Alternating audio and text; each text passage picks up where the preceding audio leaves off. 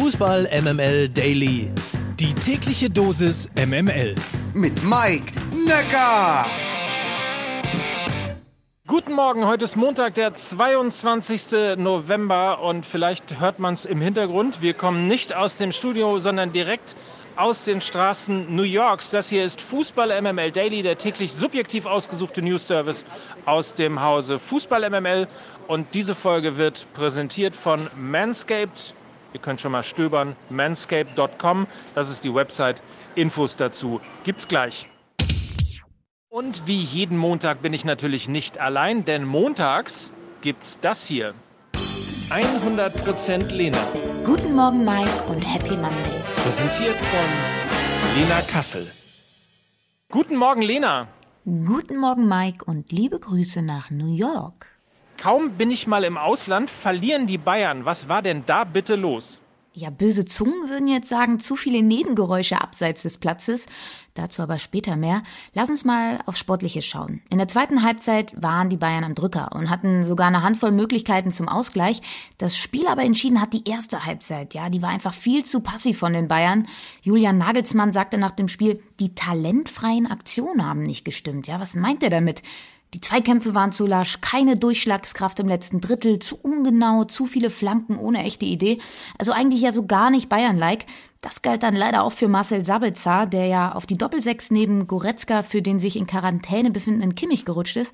Der hatte leider so einen richtig rabenschwarzen Tag erwischt, sah bei beiden Gegentoren sehr unglücklich aus und nutzte diesen freien zentralen Sechserraum meist auch nicht gut aus, um das Spiel nach vorne einzuleiten. Ja, irgendwie der zweite Anzug der Bayern sitzt noch nicht richtig und das kann gemessen an den Ausfällen, die jetzt noch da sind, echt bitter werden. Ja, gerade die zentrale Doppelsechs ist das Herzstück der Bayern. Fest steht aber auch, die Bayern entscheiden immer selbst, wie Spiele ausgehen, ja. Und gegen Augsburg war das einfach viel zu wenig. Ehrlicherweise habe ich die Bundesliga hier tatsächlich nur im Ticker verfolgen können. Deshalb musst du ein bisschen nachsichtig sein. Aber bezogen auf Dortmund gegen Stuttgart wirkte das sehr eng auf Augenhöhe und hinten raus mit Glück für den BVB.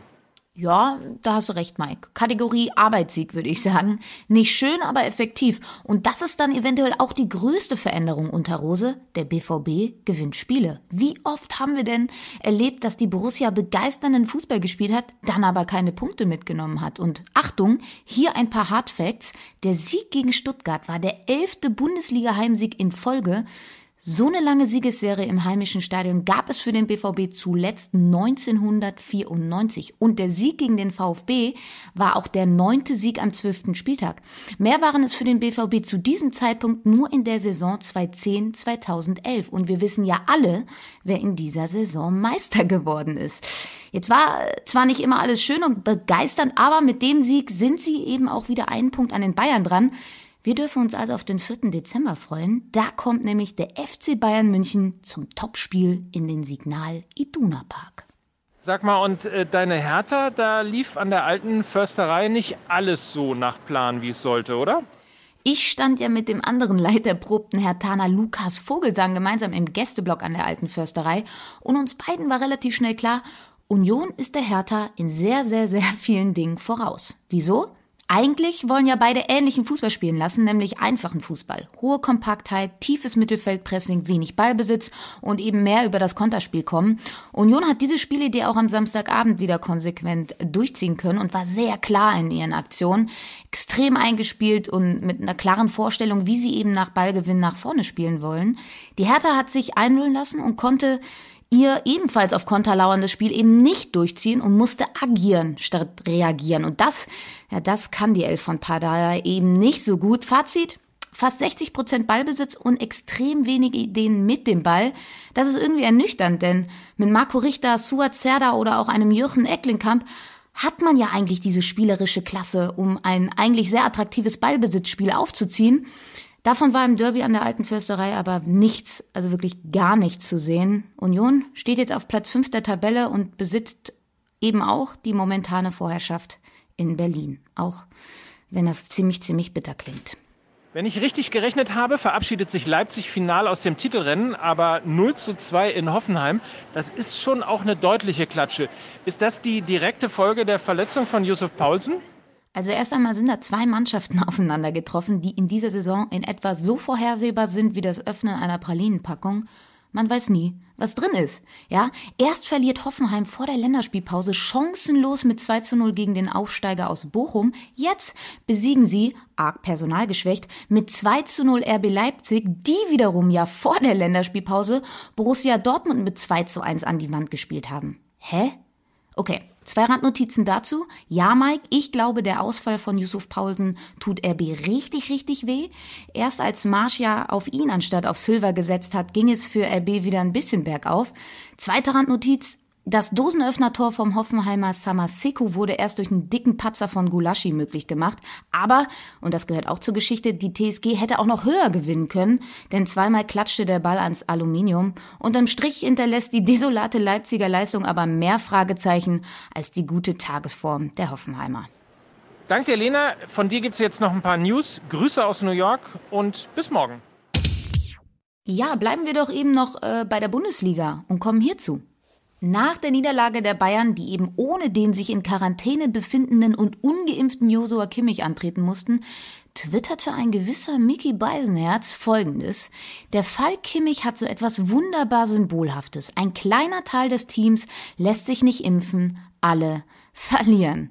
Ja, das stimmt ja dann wohl. Und der FC Bayern greift jetzt in der vereinsinternen Corona-Problematik hart durch und streicht ungeimpften Spielern wie eben Josua Kimmich teilweise das Gehalt bei Corona-bedingter Quarantäne. Das betrifft seit diesem Wochenende aber wohl nicht nur Kimmich, sondern wie am Sonntag bekannt gegeben wurde, auch die ungeimpften Bayern-Spieler Gnabry, Musiala, Choupo-Moting und Michael Cuisance. Denn alle vier müssen sich nach einem Corona-Kontakt aus dem unmittelbaren Umfeld der Mannschaft auch in häusliche Quarantäne begeben und müssen dadurch ebenfalls Gehaltskürzungen in Kauf nehmen.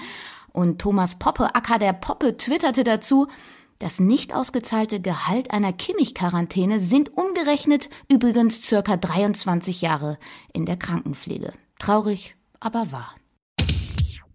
Kommen wir zur zweiten Liga und da war an diesem Wochenende auch so einiges los. Der FC Sankt, Betonung liegt auf Sankt, liebe Grüße an Mike, Pauli verliert die Tabellenführung. Ja, kaum ist Mike aus der Stadt, verliert St. Pauli im Spitzenspiel gegen Darmstadt 98 sang- und klanglos mit 4 zu 0 und muss damit auch die Tabellenführung an die von Thorsten Lieberknecht trainierten Lilien abgeben.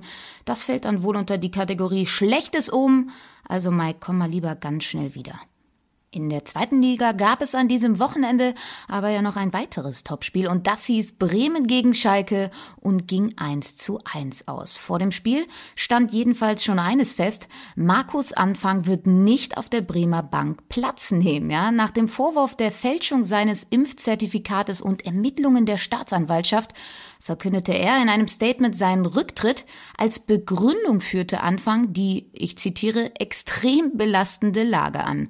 Und dieser Rücktritt wird definitiv in die Geschichtsbücher der Fußball-Bundesliga eingehen. What a time to be alive. Naja, nach dem Spiel stand dann jedenfalls fest, ein denkwürdiger Elfmeter für Werder Bremen in der Nachspielzeit, der den Videobeweis mal wieder ad absurdum geführt hat und ein Simon Terodde, der an diesem Abend seinen 154. Treffer erzielte und damit der beste Torschütze der zweiten Bundesliga aller Zeiten ist. Herzlichen Glückwunsch.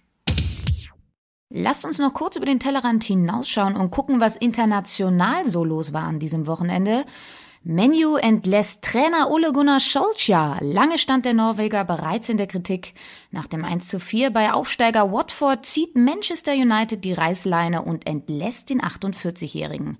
Als Nachfolger bei den Red Devils wird niemand Geringeres als Sinedin Zidane gehandelt.